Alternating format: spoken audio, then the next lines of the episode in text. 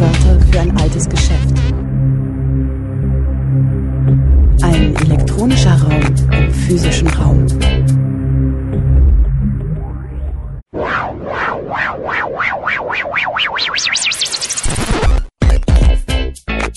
Playback.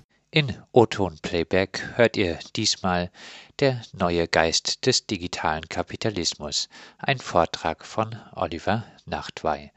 Er ist Professor für Sozialstrukturanalyse an der Universität Basel. Der Vortrag fand im Rahmen der gemeinsamen Reihe von Katholischer Akademie, Studium Generale und dem Theater Freiburg Konturen der nächsten Gesellschaft statt am 7. Februar 2019. Playback. Es soll heute um die zukünftige Gesellschaft gehen. Ich hoffe ehrlicherweise ein bisschen, dass es nicht so kommen wird, wie ich das jetzt darstelle. Äh, aber ich fürchte, dass es ein wenig so kommen wird. Denn wenn wir uns, es ist noch gar nicht so lange her, vorstellen, dass jemand, der im Jahr 2006, als das iPhone auf den Markt kam, wenn der ins Koma gefallen wäre und 13 Jahre später, also in diesem Jahr, plötzlich aus diesem Koma gesund und bei Sinnen erwacht wäre, er oder sie würde sich wundern, wenn er auf dem Bürgersteig entlang flanieren würde oder hier in Freiburg mit der Straßenbahn fahren würde. Ähm, denn er würde sehen, dass die meisten Menschen in gebückter Haltung mit dem Kopf nach unten stehen oder gehen. Äh, sie starren und tippen auf ihr, auf ihr Smartphone, um die neuesten Nachrichten zu lesen, ein Spiel zu spielen, den Einkauf online zu erledigen, um eine Putzhilfe zu bestellen oder einfach nur um bei Instagram die Selfies und Essensbilder der virtuellen Freunde zu bewundern. Das iPhone ist gerade erst 13 Jahre auf dem Markt, aber keine andere digitale Technologie hat die Gesellschaft in kurzer Zeit derart verändert. Und deshalb ist nicht nur das iPhone von Relevanz, sondern die gesamte Digitalisierung. Sie ist mehr als eine Ausweitung und Vertiefung der Informationstechnik. Sie erstreckt sich nicht nur auf Smartphones und Tablets, Algorithmen und künstliche Intelligenz, Cloud Computing, Augmented Reality, cyberphysikalische Systeme, die Google-Suche und Social-Media-Kommunikation. Sie hat nicht nur neue Formen der Ökonomie angestoßen, wie die Plattform oder Sharing Economy oder disruptive Start-ups. Sie hat mit den Diensten wie Tinder die Muster der Partnerwahl und Sexualität verändert. Sie mussten wahrscheinlich, wie ich damals noch, in eine Kneipe gehen oder in eine Disco und mit den Leuten sprechen. Heute kann man das alles im Netz machen. Ähm, und Twitter, der, unser berühmtester Nutzer Donald Trump, hat die politische Kommunikation nachhaltig verändert. Es gibt keine Regierungserklärung mehr, sondern die neueste Twitter-Nachricht. Die Digitalisierung hat sogar die Vorstellung demokratischer Governance ergriffen. Der französische Präsident Emmanuel Macron, gegen, gegen den glücklicherweise seit mehreren Wochen demonstriert hat, wird, äh, hat sich vorgenommen, seine Nation, ah, muss es auch anmachen, wie ein Start-up zu führen. Wir produzieren eben nicht nur digitale Technologien, sondern diese digitale Technologien prägen mittlerweile unsere Realität. Die Digitalisierung verändert nicht nur die Art und Weise, wie wir arbeiten und wirtschaften, sie verwandelt unsere gesamte Lebensführung und die normativen und die moralischen Grundlagen davon. Und für einen historisch soziologisch arbeitenden Wissenschaftler wie mich kommt es deshalb darauf an, erstmal die Mechanismen der gesellschaftlichen Dynamik, die mit der Digitalisierung verbunden sind, offen zu legen und zu analysieren. Ich hoffe, ich langweile Sie nicht. Reden wir also über den Kapitalismus, denn unsere Gesellschaft ist vor allem dies und wird dies auch bleiben, eine kapitalistische. Ähm, der Kapitalismus brauchte aber von Beginn an eine außerökonomische ideelle Triebfeder, obwohl es natürlich auch meistens um Gewinn geht. Seine Ausbreitung hat der Soziologe Max Weber in seiner Studie Die protestantische Ethik und der Geist des Kapitalismus auf eine Wahlverwandtschaft religiöser Ethik und der dazugehörigen Berufsausfassung und Lebensführung zurückgeführt. Und dieser protestantische Geist ging auf Luther zurück, stammte aber auch teilweise aus der heutigen Schweiz, wo er maßgeblich von Calvin und seinen Anhängern in Genf geprägt wurde. Und die besondere die Besonderheit dieses kapitalistischen Geistes für Weber liegt in der Handlungsmotivation. Das religiöse Handeln des Protestantismus und besonders des Puritanismus zeichnet sich durch einen sozialen Sinn aus, dessen Motive vor allem auf den Bereich des Außerweltlichen verweisen. Und diese Pointe liegt in der, wie es Weber nannte, sogenannten Prädestinationslehre. Die Puritaner und vor allem die Calvinisten konnten nach ihrem Glauben nicht wissen, ob, für sie ein, ob sie für ein Leben nach dem Tod auserwählt waren. Und daraus hat sich eine große existenzielle Unsicherheit ergeben. Und dies hat die Menschen mit inneren Qualen beschäftigt. Und diese, diese Unsicherheit, diese quälende Unsicherheit, ob man erlöst ist, hat man auf relativ einfache Art und Weise äh, gelöst. Man hat sich nicht vorgestellt, wir können nicht wissen, ob wir erwählt sind, aber wenn wir materiell erfolgreich sind, dann ist es ein Zeichen dafür, dass wir erwählt sein könnten. Kurzum, wer reich ist, der, wird, der ist wahrscheinlich erwählt oder wohlhabend ist. Und das hat dazu geführt, diese Prädestinationslehre, dass man sehr diszipliniert war, dass man methodisch kontrolliert gelebt hat, sein ganzes Leben dem Beruf gewidmet hat. Und der Puritanismus führte deshalb zu einer, wie es Weber nannte, ethisch gefärbten Maxime der Lebensführung, die von Berufspflicht und innerweltlicher Askese geprägt ist. Sie sehen an meiner Figur, ich bin definitiv Katholik und kein Protestant. Ähm, und diese, wie Weber es nannte, protestantische Ethik und die damit verbundene Rationalisierung der Lebensführung haben den Kapitalismus zwar nicht hervorgebracht, aber sie haben jenen Menschentypen ausgelesen, der, so Weber, kongenial zur damaligen Betriebsamkeit des Kapitalismus gepasst hat. Aber einmal etabliert, glaubte wiederum Weber, würde der Kapitalismus dann die Religion gar nicht mehr brauchen. Er sagt, der siegreiche Kapitalismus jedenfalls bedarf, seit er auf mechanischer Grundlage ruht, dieser Stütze nicht mehr. An einer anderen Stelle lässt sich Weber aber, das hat er öfters gemacht, eine Hintertür offen und sagt dann weiter, niemand weiß noch, wer, wer künftig in jenem Gehäuse wohnen wird und ob am Ende dieser ungeheuren Entwicklung ganz neue Propheten oder eine mächtige Wiedergeburt alter Gedanken und Ideale stehen werden. Und tatsächlich, der Kapitalismus nahm diese offengelassene Hintertür. Es folgten weitere kapitalistische Geister. Der Kapitalismus blieb auf Formen der Rechtfertigung wirtschaftlichen Handlungen angewiesen, die sich jeweils zu einem Geist des Kapitalismus zusammensetzten. Im digitalen Zeitalter, so meine These, die ich Ihnen gleich präsentieren werde, erleben wir nun die Entstehung eines neuen, aber polytheistischen Geistes des Kapitalismus, der vor allen Dingen aus dem Silicon Valley kommt. Ich werde mich deshalb in diesem Vortrag nicht auf die eigentlichen Formen der digitalen Ökonomie äh, eingehen, sondern eher der Frage nachgehen, was eben die normativen und auch religiösen Grundlagen dieses digitalen Kapitalismus sind. Der digitale Geist beruht, so werde ich argumentieren, auf einer Ethik der Solution, die vorgibt, die Welt zu verbessern und gleichzeitig eine Art metrische Lebensführung hervorbringt. Technologien wie künstliche Intelligenz sind in diesem Geist nicht nur Hilfsmittel, sondern durchaus sakrale Subjekte, die auf magische Art und Weise gesellschaftliches Handeln bestimmen. Sie werden zu quasi Göttern der digitalen Welt und es entsteht in einigen Bereichen eine Art Technoreligion. Zuvor aber nochmal zur historischen Rekonstruktion. Deshalb gehe ich noch einmal kurz auf den Begriff des Geistes des Kapitalismus ein. Zuerst wurde dieser Begriff 1902 von Werner Sombart in seinem Buch Der moderne Kapitalismus eingeführt. Während für diesen, also für Sombart, Jakob Fugger, der Kaufmann aus Augsburg, den Geist des Kapitalismus verkörpert, mit seiner Haltung der ökonomischen Maximierung, ja der individuellen Gier, ist es für Max Weber nicht die Gier, die skrupellose Geldvermehrung, die den Geist des Kapitalismus ausmacht. Für Weber ist die klassische Figur des Geistes des Kapitalismus Benjamin Franklin. Dieser verkörpert das Ideal des, so Weber, nüchternen bürgerlichen Selfmade-Mans, des kreditwürdigen Ehrenmanns, der dein Geld zwar unbedingt mehrt, aber tüchtig und bescheiden lebt. An dieser Stelle setzten fast ein Jahrhundert später Luc Boltanski und Yves Chapello mit einer eigenen Studie an. Ihnen geht es ebenfalls um die Rolle außerökonomischer Faktoren für die Motivzufuhr zur Erzeugung der Dynamik des Kapitalismus. Der kapitalistische Geist vermittelt in ihrem Sinne zwischen außerökonomischen, in einer Gesellschaft vorherrschenden Rechtfertigungsmustern, der Kritik am Kapitalismus und dem gleichzeitigen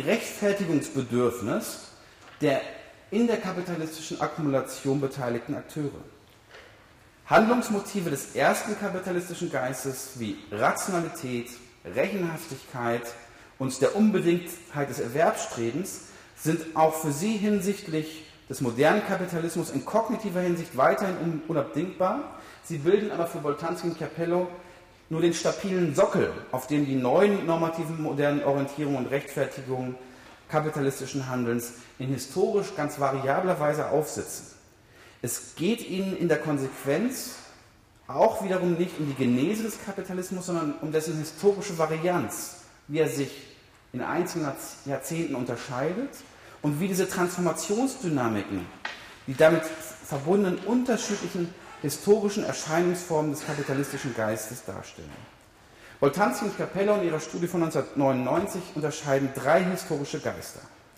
Zu Beginn des Kapitalismus diagnostizieren sie einen sogenannten familienkapitalistischen Geist, in dem die Spar- und Investitionsethik und das bürgerliche Unternehmertum im Vordergrund stehen. Das klassische Unternehmertum mit dem Patriarch an der Spitze des Unternehmens. Es folgt bis zum Ende des dritten Viertels des 20. Jahrhunderts der industriekapitalistische Geist, an den sich, wenn ich jetzt hier ins Publikum keine, äh, schaue, wahrscheinlich die meisten noch ganz gut erinnern können. Ähm, denn dieser ist von technischer Effizienz, Planung und Massenproduktion geprägt. Dieser motiviert über ein soziales Sicherheits- und Kontinuitäts- sowie ein gesamtgesellschaftliches Ausgleichs- und Fortschrittsversprechen für den Kapitalismus. Die Idee, was ich in meinem anderen Buch auch für die soziale Moderne ausbuchstabiert habe, die Idee, dass es allen besser gehen würde, galt auch für die Industrie und ihre Rechtfertigung. Dass man einen beständigen Fortschritt erfahren würde. Und denken Sie nur mal an die Haushalte, wahrscheinlich noch Ihrer Eltern. Da gab es noch keine Waschmaschinen, da gab es noch keine Trockner und wahrscheinlich, oder in einigen wahrscheinlich auch noch keine Telefone. Diese Modernisierungsversprechen gehörten zu diesem industriekapitalistischen Geist. Aber in diesem industriekapitalistischen Geist stand nicht mehr der einzelne patriarchale Unternehmer, sondern die Organisation im Vordergrund. Mit, der, mit dem Firmendirektor als heroischer Figur, dem Manager. Im letzten Viertel des 20. Jahrhunderts bildet sich laut Boltanski und Capello schließlich ein neuer, dritter Geist des Kapitalismus heraus, der auf dem Netzwerkcharakter neuer ökonomischer Formen beruht. Dieser Geist beruht auf einer neuen, wie Sie es nennen, Polisform, der projektbasierten Polis. Charakteristisch ist für diese eine projektförmige Beziehung zur Arbeit. Im Mittelpunkt steht der Begriff der Aktivität und die Entgrenzung von Arbeit und Leben, persönlichem und beruflichem Wissen, ernster und spielerischer Tätigkeit. Dieses passt zu den Anforderungen eines flexiblen, kreativen, individualisierten, wissensbasierten und globalen Kapitalismus, der sich in dieser Zeit herausgebildet hat. Wenn es eine heroische Figur gibt, dann ist es der flexibilitätsvirtuose Projektemacher. Nicht mehr die Person, die ihr Leben lang in einem Unternehmen ist, sondern die von einem Projekt zum nächsten zieht und dort immer kreativ aufs Neue ist. Wie verhält es sich nun mit der Digitalisierung? Entsteht hier, wie ich es, wie ich es argumentiere, ein vierter Geist des Kapitalismus? Die historischen Geister des Kapitalismus, so könnte man mit Blick auf die Technikgeschichte behaupten, waren jeweils verbunden mit einer technologischen Revolution. Oh, jetzt habe ich eine Folie vergessen. Ähm, der erste Geist fiel in die Zeit der Industrialisierung, der mechanische Webstuhl. Der zweite in die Epoche der Massenproduktion, des Fließbandes, der, Schlacht, der Schlachthöfe, der großen Automobilfabriken. Der dritte Geist dann gab es schon die, ersten, äh, die erste IT-Welle. Und dieser technologische Aspekt wurde interessanterweise sowohl bei Weber als auch bei Botanski und Capello in ihren Studien erstmal gar nicht berücksichtigt. Die vierte industrielle Revolution ist wiederum mit einem technischen und ökonomischen Wandel verbunden, der heutzutage mit RFID-Chips, künstlicher, künstlicher Intelligenz, Robotik etc. verbunden ist. Und dieser neue gesellschaftliche Techno- und Rationalisierungsschub betrifft nicht nur indirekt unser Leben, wie im Falle der ersten drei technologischen Revolutionen.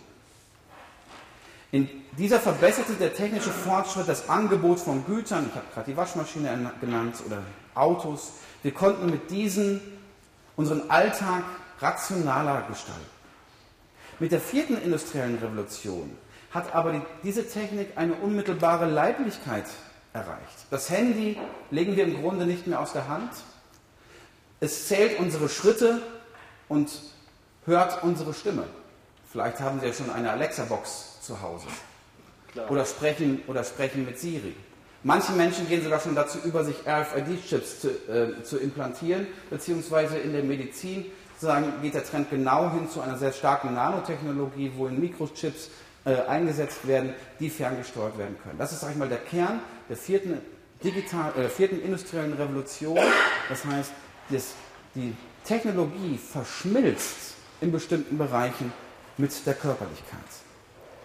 Sombart und Weber haben ihre Analyse anhand von emblematischen Figuren, Jakob Fugger und Benjamin Franklin, vorgenommen. Boltanski und Capello rekonstruieren zum Zwecke ihrer späteren Kritik die Rechtfertigungsordnung ebenfalls idealtypisch, und Sie sagen das so, so als würden wir mit der Entschlossenheit und Selbstverständlichkeit in sie eintreten, wie von den Adressaten, denen diese neuen Handlungsmaximen den Weg weisen sollen, wie es dort erwartet wird. Und diese Methode der rekonstruktiven Analyse, der symbolischen Repräsentation will ich im Folgenden auch für die Digitalisierung anwenden. Und ich werde jetzt sehr viel Mark Zuckerberg zum Beispiel zitieren oder Google Manager zitieren. Ich mache das aber nicht zum Zwecke, weil ich das richtig finde, sondern erstmal um zu verstehen, was hinter dieser Rhetorik steht und wie sich das in diesen neuen Geist des Kapitalismus eingliedert. Was wir beobachten können, ist eine sehr spezifische Rhetorik bei den CEOs der größten Internetkonzerne Google und Facebook, die die Existenz ihrer Unternehmen mit ihrer Nützlichkeit ja für genau die Welt begründen. Google-Chef Eric Schmidt sagte beispielsweise in einer Rede 2011, Technik dreht sich nicht, Zitat, Technik dreht sich nicht mehr um Hardware oder Software, sondern darum, die gewaltigen Datenmengen zu sammeln und auszuwerten, um die Welt zu verbessern. Ähnlich äußerte sich auch Mark Zuckerberg, der Gründer von Facebook. Es sei die Aufgabe und Mission seines Unternehmens, wieder Zitat, die Welt offener und vernetzter zu machen. Wir wachen nicht morgens auf mit dem Ziel, Geld zu verdienen. Zitat Ende. Wäre ich Milliardär, würde ich das auch mal sagen. Die CEOs aus dem Silicon Valley stehen für die heroische Figur des digitalen Kapitalismus, des rastlos kreativen Start-up-Gründers, der immer auf der Suche nach der nächsten umwälzenden Idee ist. Es gehört sogar bei einigen dazu, schon mal gescheitert zu sein. Das Bild des typischen Unternehmers im Silicon Valley entspricht dem des Nerds, dem von der Sache seiner, der guten Sache Besessenen, dem es nicht primär darum geht, Geld zu verdienen, sondern die Welt durch seine Applikation, sein Start-up gelingender zu gestalten. Auch wenn er erfolgreich ist, lehnt er sich nicht zurück in seinen Wohlstand, sondern er arbeitet unentwegt. Elon Musk behauptet zum Beispiel, er würde ständig in seiner Fabrik äh, schlafen. Reichtum stellt er nicht zur Schau, sondern auch als CEO von milliardenschweren Internetunternehmen tritt er mit einem Hoodie oder einem Kapuzenpulli und Turnschuhen in Erscheinung. Einen relevanten Teil seines Vermögens spendet er für wohltätige Zwecke. Das ist in kurzer Form, was ich im Anschluss an den Internetkritiker Evgeny Morozov die Polis der Solution nennen möchte. Morozov bezeichnet diese Ideologie des Solutionismus folgendermaßen. Das Bestreben, alle komplexen sozialen Zusammenhänge so umzudeuten, dass sie entweder als genau umrissene Probleme mit genau bestimmten berechenbaren Lösungen oder als transparente, selbstevidente Prozesse erscheinen, die sich mit den richtigen Algorithmen leicht optimieren lassen. Im Grunde orientiert sich diese Denkweise des Solutionismus an der philosophischen Anthropologie Arnold Gehlens, der den Menschen als Mängelwesen bezeichnete. Der Mensch müsse sich eine zweite Natur aus Kultur und Technik schaffen. Nur als Prometheus, der den technischen Fortschritt vorantreibt, kann der Mensch sein Dasein als Mängelwesen begegnen. Diese Perspektive schließen sich die digitalen Propheten zumindest implizit an. Für sie ist die Welt voller kleiner und großer Bugs, die jedoch nicht systematisch in der Gesellschaftsstruktur und ihrer Ordnung veranlagt und damit nicht regelhaft reproduziert werden, sondern mittels Technik verbessert werden können. Bugs, wie bei einem Programm, das zwar funktioniert, aber häufig abstürzt, gilt es nach und nach zu fixen. Und das ist das Gesellschaftsbild. Man sieht das Programm, man, man sieht die Gesellschaft wie ein Computerprogramm, das optimiert wird. Der, Solutionismus hat seine direkten Wurzeln jedoch nicht bei Gehlen, sondern in der Gegenkultur paradoxerweise der 1968er Bewegung. Insbesondere aus einer speziellen technikorientierten Ausformung der 68er Bewegung in Kalifornien, die als kalifornische Ideologie bekannt geworden ist. In der kalifornischen Ideologie existiert eine Wahlverwandtschaft aus dem gegenkulturellen Hippietum, militärisch-industrieller Forschungskultur man hatte paradoxerweise, obwohl man immer sehr antistaatlich ist, kein Problem äh, äh, damit, dass quasi die Gelder immer vom Pentagon äh, für bestimmte Applikationen da kamen. Und diese Entfaltungsideale und Technologiegläubigkeit, die haben sich sehr stark in dieser Hippie-Bewegung in Kalifornien gebündelt. Und Sie sehen das teilweise heute noch beim sogenannten Burning Man Festival.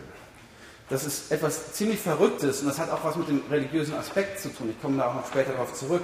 Das Burning Man Festival ist eine einzige Kunstinstallation. Sie sehen hier, das ist der Burning Man, eine, eine Holzfigur, die sozusagen auf dem Höhepunkt dieses Festivals angezündet ist. Das ist eine temporäre organische Stadt in der Wüste von Nevada. Das hat Mitte der 80er Jahre angefangen. Ähm, und das war ein Künstlerkollektiv, das etwas Absurdes produzieren äh, wollte und gleichzeitig aber das auf, sagen, mit einer neuen Technologie verbinden wollte von Ver Vernetzung. Und mittlerweile pilgern jedes Jahr zu dieser Stadt, die komplett neu aufgebaut wird. Ich weiß gar nicht, wie groß ist Freiburg? 200.000 Einwohner? Ähm, stellen Sie sich vor, ein Drittel von, von Freiburg, 70.000 Menschen, pilgern für eine Woche lang in eine Wüste und bauen eine neue Stadt auf, wo dann diese Figur verbrannt ist. Und dort kommen die gesamten digitalen Eliten aus dem Silicon Valley äh, hin und diskutieren über Roboter.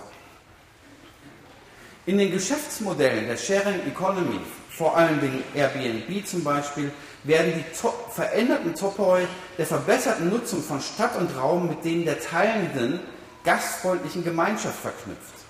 Wenn wir heute Airbnb als größten Anbieter von Übernachtungsmöglichkeiten vor Augen haben, scheint uns das natürlich unglaubwürdig. Tatsächlich war aber die ursprüngliche Idee der Plattform relativ nah an dem, was heute Sharing-Plattformen wie Couchsurfing anbieten. Eine Ursache für die bestehenden Bugs in der Welt sehen die Solutionisten gerade in den Institutionen und Regulationen unserer Gesellschaft.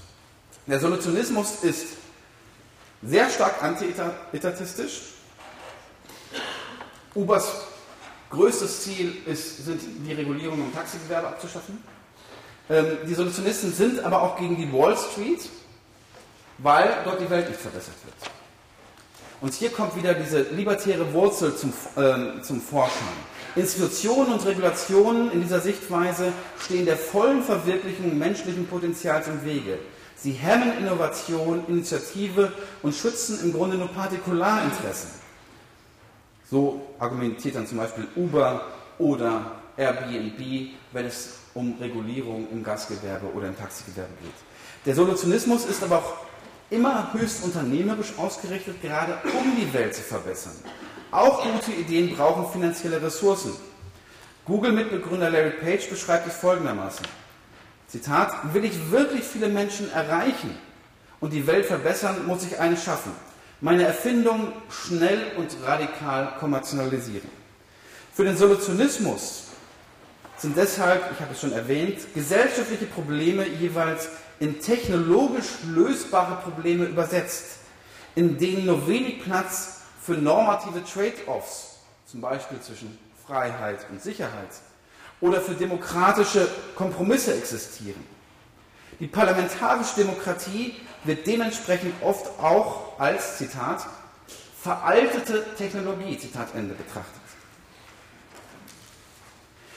Der Solutionismus, trotz oder gerade aufgrund seiner libertären Haltung, will Politik durch Technologie ersetzen. Deshalb fokussiert man auch auf das Konzept der Smart Cities, in denen kommunale Infrastrukturen und demokratische Verwaltung in die Hände von Technologieunternehmen gelegt werden. Da man den traditionell regulierten Kapitalismus und die politische Demokratie radikal ablehnt, geht man so, sogar so weit, künstliche Inseln im Meer zu planen, in der man liberal, souverän und unabhängig von staatlich regulierten Gemeinwesen sich selbst regieren kann. Der alte gegenkulturelle Idealismus transformiert sich hier in eine cyberkulturelle Antipolitik, die grundsätzlich von gesellschaftlichen Konflikten ab, absieht, weil man kann sie ja technologisch lösen. Man betrachtet die Welt eben nicht mehr in den Kategorien klassischer Sozialtheorien, seien es Klassen, Schichten oder Systeme, sondern vor allem in der Frage der jeweiligen Programmversion. 1.0, 2.0, 3.0. Jetzt wollen wir gerade in Deutschland die Industrie 4.0 machen. Das zentrale Kennzeichen eines Geistes Kapitalismus, die außerökonomische Legitimation wirtschaftlichen Handelns, wird auch hier deutlich. So sagt Tom Werner, der CEO von SunPower, In a world where the biggest problems on the planet are the biggest market opportunities, why wouldn't you be focusing on them? It's been a yin and yang equation. We are changing the world on one side and building a great company on the other side. Man fragt sich immer nur, warum haben wir eigentlich noch nichts für das Klima getan, beziehungsweise warum ist eine der zentralen Technologien der Digitalisierung Bitcoin eine der klimaschädlichsten äh, Technologien, die es überhaupt gibt. Der Solutionist ist im Grunde die privatkapitalistische und internetzentrierte Wiederkehr des Sozialingenieurs. Es ist Sozialtechnologie mit nunmehr tatsächlich technologischen Mitteln. Diese Perspektive paart sich mit einer zukünftigen Potentialität, die gerade das Mögliche, das prinzipiell technisch, physikalisch Machbare in der Zukunft zum Maßstab des Erfolgs macht. Elon Musk schlägt deshalb einen Denkstil vor, der sich sozialen und politischen äh, äh, Problemen ausschließlich vom Standpunkt des physikalisch Möglichen nähert. Ein Denkstil, der es übrigens schon im 19. Jahrhundert äh, sehr stark gab. Warum unsere Gesellschaften so weit davon entfernt sind, ihr volles Potenzial auszuschöpfen, liegt laut den Leitfiguren der digitalen Ökonomie zunächst an der mangelnden informativen Konnektivität. Deshalb ist die Vernetzung von Informationen, Menschen und Dingen eine der bedeutendsten Quellen menschlicher Potenzialentfaltung. Und zwar mit Blick. Ein bisschen langsamer sprechen, Langsamer und lauter. Okay. Heißt aber auch länger. Okay. Ja, das ist. Ähm, also deshalb ist die Vernetzung von Informationen, Menschen und Dingen eine der bedeutendsten Quellen menschlicher Potenzialentfaltung. Und zwar mit Blick auf das Potenzial einzelner Individuen, wie auch der Menschheit als solche. Hierauf komme ich später nochmal zurück. So wie im Puritanismus der geschäftliche Erfolg zum Zeichen der Erwähltheit wurde, so wird er im Solutionismus zum untrüglichen Zeichen des Weltverbesserungspotenzials der unternehmerischen Ziele. Die Bewährungsprobe der Polis der, der Solution ist die sogenannte Disruption. Dieser Begriff geht auf Clayton Christensen zurück, wurde aber bereits von dem österreichischen Ökonomen Josef Schumpeter mit dem Begriff der schöpferischen Zerstörung in den 50er und 60er Jahren formuliert. Die Wertigkeit von Akteuren wird daran bemessen, wie sie die bisherige Funktionsweise von etablierten Branchen und Märkten transformieren können. Amazon hat bereits jetzt nur, wir vergessen das manchmal, dass Amazon eigentlich ein Buchhändler war oder als Buchhändler gestartet ist. Amazon hat bereits jetzt nicht nur den gesamten Buch- und Einzelhandel umgewälzt, unser Konsumverhalten nachhaltig verändert, sondern ist auch ein Produzent von digitalen Lesegeräten und konsumentennahe künstlicher Intelligenz. Apple hat einen neuen Markt der Telekommunikation geschaffen und Uber hat die Taxibranche aufgemischt.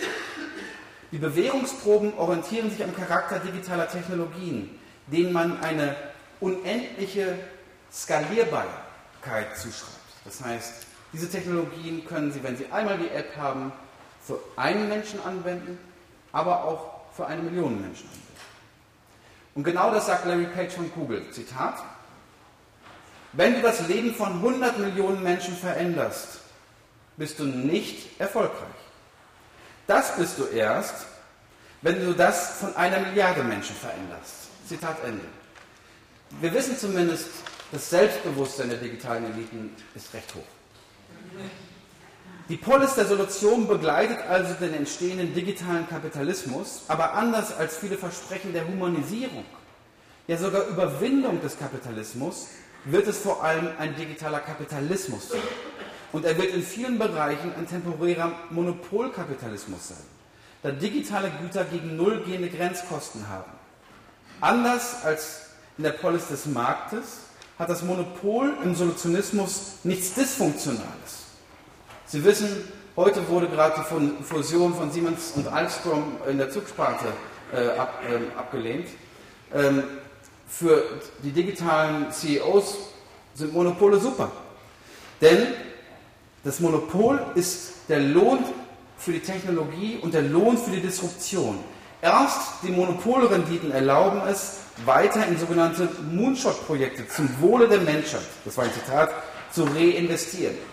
Google bzw. die Alphabet Group nimmt ihre milliardenschweren Einnahmen durch Werbung. Das investiert sie in das sogenannte Google Labor X, wo ein großer Teil der Forschungs-Moonshot-Projekte, ich komme gleich noch darauf nochmal zurück, ähm, angetrieben wird. Bisher habe ich den Geist des Kapitalismus unter der Zuhilfenahme von Boltanzin Capello untersucht, die vor allem die normativen Grundlagen unternehmerischen Handelns mit Bezug auf die Arbeitsorganisation, die gesellschaftlichen Konflikte und die Legitimationen untersucht haben. Sie haben sich jedoch im Grunde kaum für die Rolle der Technik und vor allem wieder der Religion interessiert.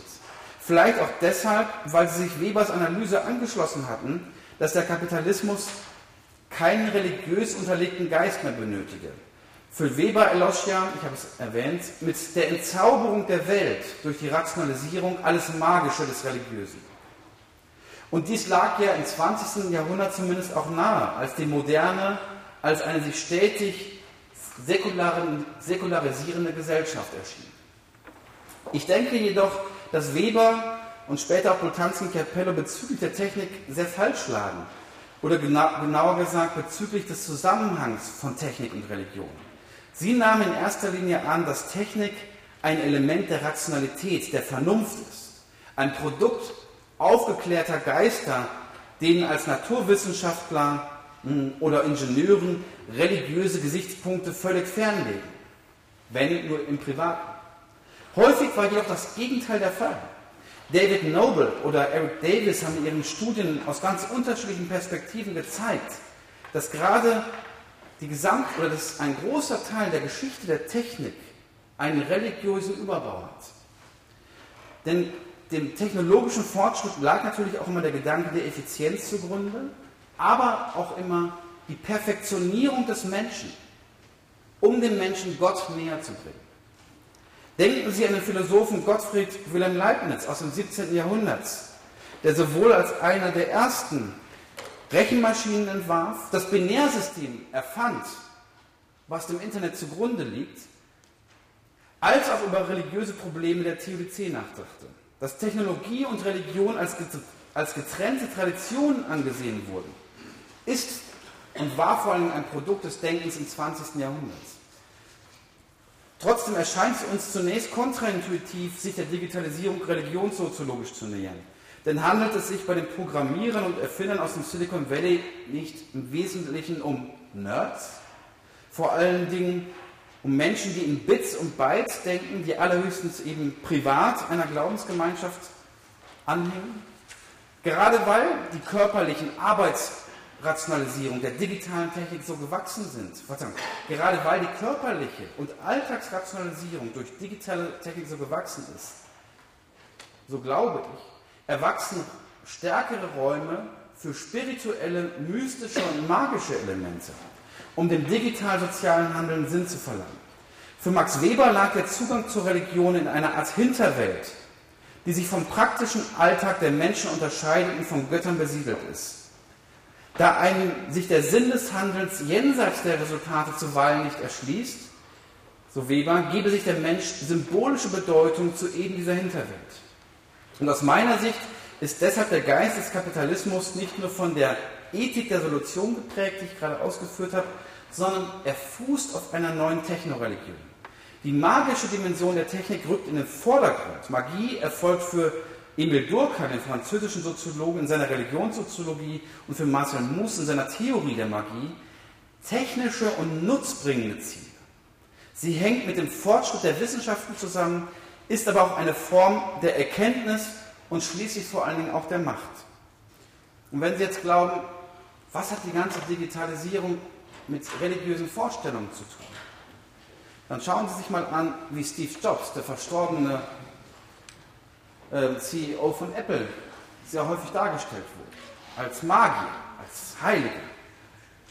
Durkheim interessierte sich, wie auch Weber, für die Rolle der Religion bei der Bildung moderner Gesellschaften. Religion ist ein Mittel, gemeinsame Vorstellungen auch in gemeinsame Praktiken zu überführen. Durkheim sieht gerade in den religiösen Praktiken der Verehrung eines Totems, was für heute im Grunde für viele ein iPhone ist, die Möglichkeit gegeben, Artefakten Eigenschaften einzuverleiben, die, Zitat von Durkheim, darin in keiner Form und keinem Ausmaß existieren. Zitat Ende. Sie können die Probe aufs Exempel machen. Nehmen Sie Ihre Tochter und Ihren Sohn unter 18 Mal für einen Tag das iPhone weg. In der Theorie der Magie von Mus ist es das Mana, das die schöpferische Kraft hat, symbolische Systeme zu erschaffen und zu ordnen. Es handelt sich bei dem neuen digitalen Geist allerdings auch nicht um eine monotheistische, sondern um eine postmoderne Religion wo das Mana aus Versatzstücken besteht, aus Versatzstücken verschiedener Weltreligionen und religiöser Praktiken, die miteinander verkoppelt werden und wo es keine ganz kohärente Metaphysik gibt. Aber ein paar Elemente, die ich gleich zeigen will. In der digitalen Religion werden transhumanistische Heilslehren und Erlösungsfantasien mit einem magischen Technikverständnis gekoppelt, an deren Ende neue Götter stehen. Die Technoreligion folgt Ludwig Feuerbachs Projektionstheorie. Die Götter, die geschaffen werden, werden nach dem Bild des Menschen geschaffen. Mit dem Unterschied, dass die neuen Götter perfekt sind. Sie sind transzendierte digitale Projektionen des Menschen. Ich habe es gerade schon gesagt, Weber ging davon aus, dass magisches Handeln auf diese Kräfte in der Hinterwelt verweist, eben durch und diese Kräfte in der Hinterwelt, die kommen durch diese magischen Menschen, wie eben Steve Jobs, durch magische, charismatische Persönlichkeiten nach, nach vorne. Und diese magischen, charismatischen Personen, die bewirken die Veränderung. Jede Religion hat im Grunde ihre eigenen Propheten. Steve Jobs ist einer davon. Er wurde eben nicht nur als genialer Erfinder und Entrepreneur, äh, Entrepreneur gefeiert, sondern er hatte auch diese Gnadenbegabung, dieses außeralltägliche Charisma. Sie können sich vielleicht noch erinnern, wie es auf den ganzen Internetseiten, in den Medien diesen Hype gab. In zehn Tagen ist die neue Apple-Präsentation. Was wird Steve Jobs da präsentieren? Es wurde eine, es wurde eine richtige Erwartungshaltung erzeugt. Man hat gesagt, was, er hat das ja immer so nonchalant produziert, ich habe da noch was. Aber trotzdem war, war es seine Präsentation, die erst diesem Gadget das eigentliche Magische ver, äh, verliehen hat. Und Jobs hatte dieses außeralltägliche Charisma und eben die Fähigkeit, Güter, iPhones magisch werden zu lassen. Und Jobs inszenierte diese äh, Gadgets im Grunde als, man könnte es so sagen, spirituelle Messen, in denen die weltverändernde Produkte vorgestellt wurden. Und genauso hat man das auch gesehen. Entsprechend erwarteten die Apple-Gläubigen, jetzt bin ich aus, sehen Sie, ich habe die, die Folien vertauscht. Entsprechend erwarteten die Apple-Gläubigen auf die nächste Offenbarung ihres religiösen Oberhauptes. Sie warteten auch tatsächlich vor den Apple-Tempeln. Man hat tagelang davor gekämpft, um dieser spirituellen Messe der Neogemeinschaft beizuwohnen. Es, ist, es war eine Art asketische Entsagung die dort vollzog, äh, vollzogen wird, um später die spirituelle Erleuchtung zu erlangen, als einer der ersten dieses neue Gadget zu haben. Mark Zuckerberg ist natürlich auch eine sagen, heroische Figur und Sie sehen ihn hier, wie er es genießt, dass alle Menschen diese Brille aufhaben und er ist sozusagen der, der, der Außeralltägliche, äh, während alle sagen, in der virtuellen Realität sind, der dann die Bühne beschreitet. Der wohl bedeutendste Prophet der Technologie ist aber keine skurrile Randfigur, sondern er ist Direktor der technologischen Entwicklung von Google. Ray Kurzweil. Seine Prophezeiung, dass die Menschheit dass, dass die Menschheit bald ein Zeitalter der Singularität erreiche, verbindet eschatologische, das heißt Gedanken der Vollendung der Schöpfung, mit chiliastischen, das heißt der Ankunft des tausendjährigen Reiches Denkweisen. Kurzweil verfügt über eine evolutorische Epochentheorie, die eine Akzeleration des technischen Fortschritts, auf eine Akzeleration des technischen Fortschritts hinausläuft. Das ist der Kern des Kurzweilschen Denkens. Sie sehen hier die verschiedenen Erfindungen. Hier ist das Auto, der Mann, der Mensch auf dem Mars, der Mikroprozessor. Und es geht immer schneller, immer weiter äh, voran. Diese Exponentialkurve des Fortschritts, das ist der Kern von Kurzweils Denken. Und äh, Sie äh, sagen, ich, ich, ich sehe ein paar lächelnde Gesichter. Das Dramatische ist, es ist wirklich ernst gemeint und einflussreich. Nach der Epoche der Technologie, also derjenigen, in der wir uns seit einiger Zeit und immer noch befinden, folgt die Epoche der Verschmelzung von menschlicher Technik und Intelligenz, die Mensch-Maschine-Zivilisation, die für Kurzweil den Beginn der Singularität darstellt. Der Begriff der Singularität steht nicht nur für die hybride Verschmelzung von Mensch und Maschine, sondern für eine neue, höhere Stufe der Evolution. Das lese ich jetzt extra langsam vor, weil es unfassbar ist. Kurzweil sagt, die Singularität wird die menschliche Schaffenskraft ins Unermessliche steigen. Wir werden grundlegende Schranken der biologischen Evolution übersteigen. Die Singularität wird nicht ein weiterer Schritt der biologischen Evolution, sondern ihr endgültiger Umsturz sein. Und am Ende sagt er, unser, unsere Zivilisation bleibt menschlich. Der Menschheitsbegriff wird sich jedoch von seinen biologischen Wurzeln lösen. Zitat Ende. Der Großteil der Intelligenz wird also, so kurzweil, nicht biologisch sein. Möglich wird dies durch das Gesetz des steigenden technischen Ertragszuwachs, was ich Ihnen hier zeige. Mit dem Fortschritt der künstlichen Intelligenz wird es zu immer schnelleren, immer größeren technischen Durchbrüchen kommen. Es wird zu einem exponentiellen technischen und wirtschaftlichen Fortschritt. Das ist eine interessante Perspektive, die im Grunde die Verallgemeinung des sogenannten Murschen Gesetzes darstellt. Hier kommt wieder die Technologie ins Spiel. Und das Mursche Gesetz wurde bereits in den 60er Jahren aufgestellt und ist im Grunde die Annahme der Verdopplung der Rechnerkapazitäten aller, äh, aller zwei Jahre, was einer Exponentialkurve entspricht. Und das, dieses Mursche Gesetz, muss man auch sagen, technologisch gilt das bisher einigermaßen. Allerdings widerspricht diese Perspektive aller ökonomischen Theorie und vor allen Dingen Empirie, der amerikanische Nobelpreisträger Robert Solow hat interessanterweise festgestellt, wir sehen die Digitalisierung überall, nur nicht in den Wirtschaftsstatistiken. Denn Sie können sich ja fragen, wir haben so viel Digitalisierung, so viel Produktivitätsfortschritte, warum wächst der Kapitalismus eigentlich nicht mehr? Offenbar schafft es die Digitalisierung nicht, diese Produktivitätsfortschritte, diese Akzeleration auf die Produktivität und das Wachstum zu übersetzen. Doch auch mit dem Erreichen der Epoche der Verschmelzung von menschlicher Technik und Intelligenz ist die menschliche Geschichte nicht zu Ende. In der sechsten Epoche bei Kurzweil, als technisch allumfassende Schöpfung, Zitat, erwacht das Universum. In dieser Erlöserfantasie, das ist kein Zitat mehr, sieht Kurzfall ein Paradies kommen, in dem die Technologien und die Algorithmen der künstlichen Intelligenz die Steuerung der gesellschaftlichen Innovation und Reproduktion besser und effizienter als die Menschen ausführen können. Während es in den großen Weltreligionen zumeist einen Schöpfer gibt, stellt die Technoreligion diese Perspektive auf den Kopf. Der Schöpfer, die allmächtige Intelligenz wird geschöpft, geht aus dem Menschen hervor.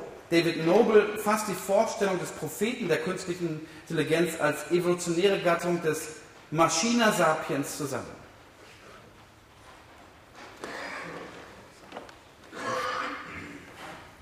Kurzweils Vorstellung der Singularität als Transzendenz mündet allerdings darin, dass die Singularität das Universum mit Geist erfüllen wird. Das war wieder ein Zitat. Gott ist tot, um es mit einem berühmten, früher in Basel lehrenden Philosophen zu sagen. Aber sein Platz wird immer wieder neu besetzt. Für Kurzweil gab es bisher keinen Gott, sondern er stellt Nietzsche buchstäblich auf den Kopf. Er glaubt, dass dieser Technogott erst noch durch die künstliche Intelligenz entstehen wird. Und wie gesagt, ähm, man könnte natürlich denken, das ist ein Außenseiter, ein leicht exzentrischer Erfinder. Aber er ist eben einer der weltweit angesehensten Pioniere der Digitalisierung. Er war der Entwickler der digitalen Schrifterkennung und eben der Direktor der Forschung im Alphabet-Konzern. Die, diese Utopien sind Legitimationsgrundlagen und schließlich Treiber neuer Technologien und damit am Ende auch von Märkten und Profitquellen in der Gentechnik, im Gesundheitssektor oder in jenen Branchen, die die Cyberisierung des menschlichen Lebens vorantreiben. Kurzweil hat sogar eine weltliche Kirche gegründet, so nenne ich das zumindest, das ist die Singularity University. Und das ist extrem interessant, weil diese soll das intellektuelle und spirituelle Zentrum der Technologie, der, der Technoreligion der Singularität sein. Ich äh, war zwei, vor zwei Jahren auf einer Messe dieser Singularity University. Sie dürfen sich das aber nicht wie eine Kirche vorstellen, sondern es ist eine Wirtschaftsveranstaltung. Ähm, nämlich ist die Singularity ist sozusagen ein, ein Forschungsinstitut, wo verschiedene Leute aus dem Silicon Valley äh, lehren. Und ich war in Berlin bei der Singularity University. Da hatten VW, Daimler, alle großen deutschen, äh, alle großen deutschen Banken ihre Delegationen an Manager äh, hingeschickt und denen wurden eben den ganzen Tag lang Variationen hiervon vorgetragen. Die sahen alle so langweilig aus, alle mit ja, noch langweiliger, eher die graue Anzug. Und aber all diese Leute haben genau diesen Aspekt, dieser, dieser Akzeleration der Exponentialkurve das sozusagen, das war für sie die Zukunft, obwohl sie es ja eigentlich aus ihren eigenen Unternehmen besser wissen müssten. Gerade die Leute von VW, der Deutschen Bank. Ähm, aber das hat mich wirklich, fast, wirklich fasziniert, weil das ja sozusagen Leute waren, die einen ganz anderen Beruf hatten, aber die, die haben an den Lippen der, der, sozusagen der, der Priester in der Singularity University gehangen und nicht widersprochen, sondern immer nur gefragt, wann kommt's? Ich nähere mich so ein bisschen dem Ende und möchte aber noch kurz auf die Frage der künstlichen Intelligenz und der Mensch-Maschinen-Religion in einem Sinne des Transhumanismus eingehen und hier nochmal die Vorstellung von ähm, der Transzendenz herausarbeiten. In einer rein technisch-algorithmischen Perspektive, dem ersten vorhin genannten Aspekt, ist die künstliche Intelligenz ein über neuronale Netze selbstlernendes, also Deep, Deep Learning oder Machine Learning, kybernetisches Programm, das im Grunde einfach nur eine Prediction Machine ist, das die Vergangenheit liest, um dort Aussagen über die Zukunft äh, zu machen. Aber gleichzeitig gibt es die Erwartung, dass mit der künstlichen Intelligenz komplexe Fähigkeiten erwachsen. Und die Propheten des Silicon Valley glauben, dass die künstliche Intelligenz bald die menschliche Kognition weit übertreffen werde. Die künstliche Intelligenz hat in einer rudimentären Form über Bots und digitale Assistenten wie Siri von Apple oder Alexa von Amazon bereits Einzug in unseren Alltag gefunden.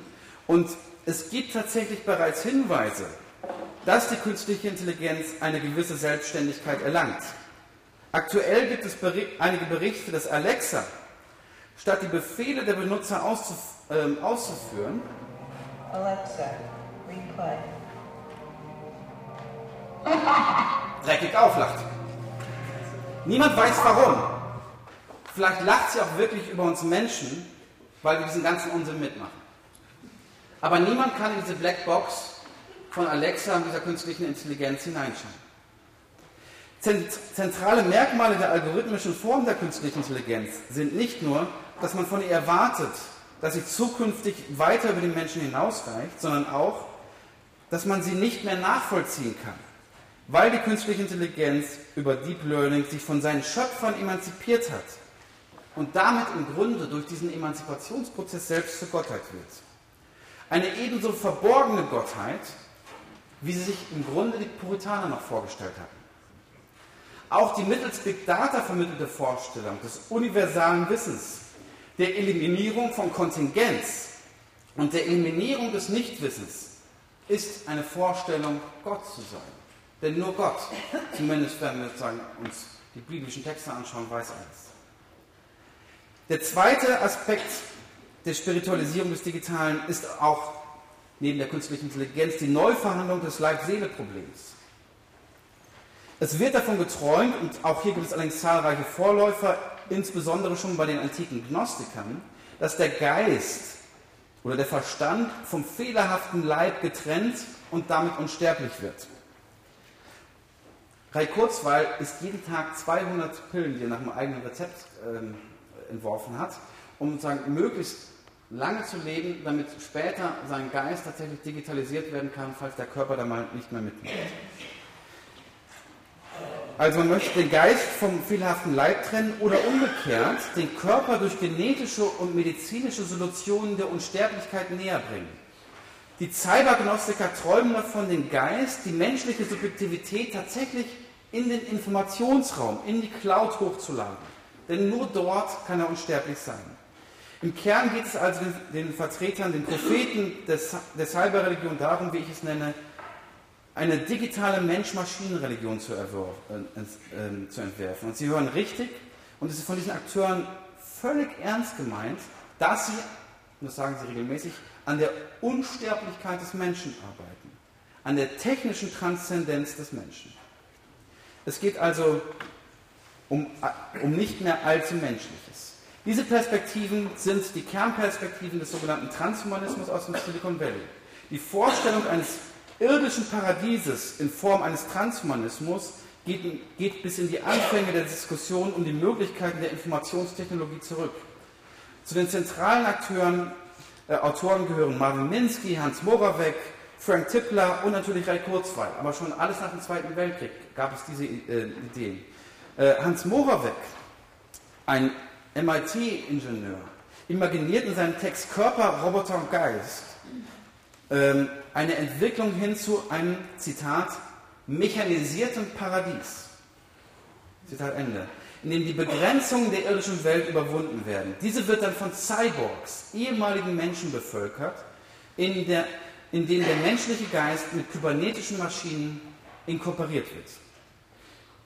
Eben diese Vision, dass der Mensch mit der Technologie verschmilzt. Sie werden transhumane Wesen, die über Implantate leistungsfähiger werden und Verbesserungen der DNA-Struktur bringen sie im Grunde der Unsterblichkeit näher.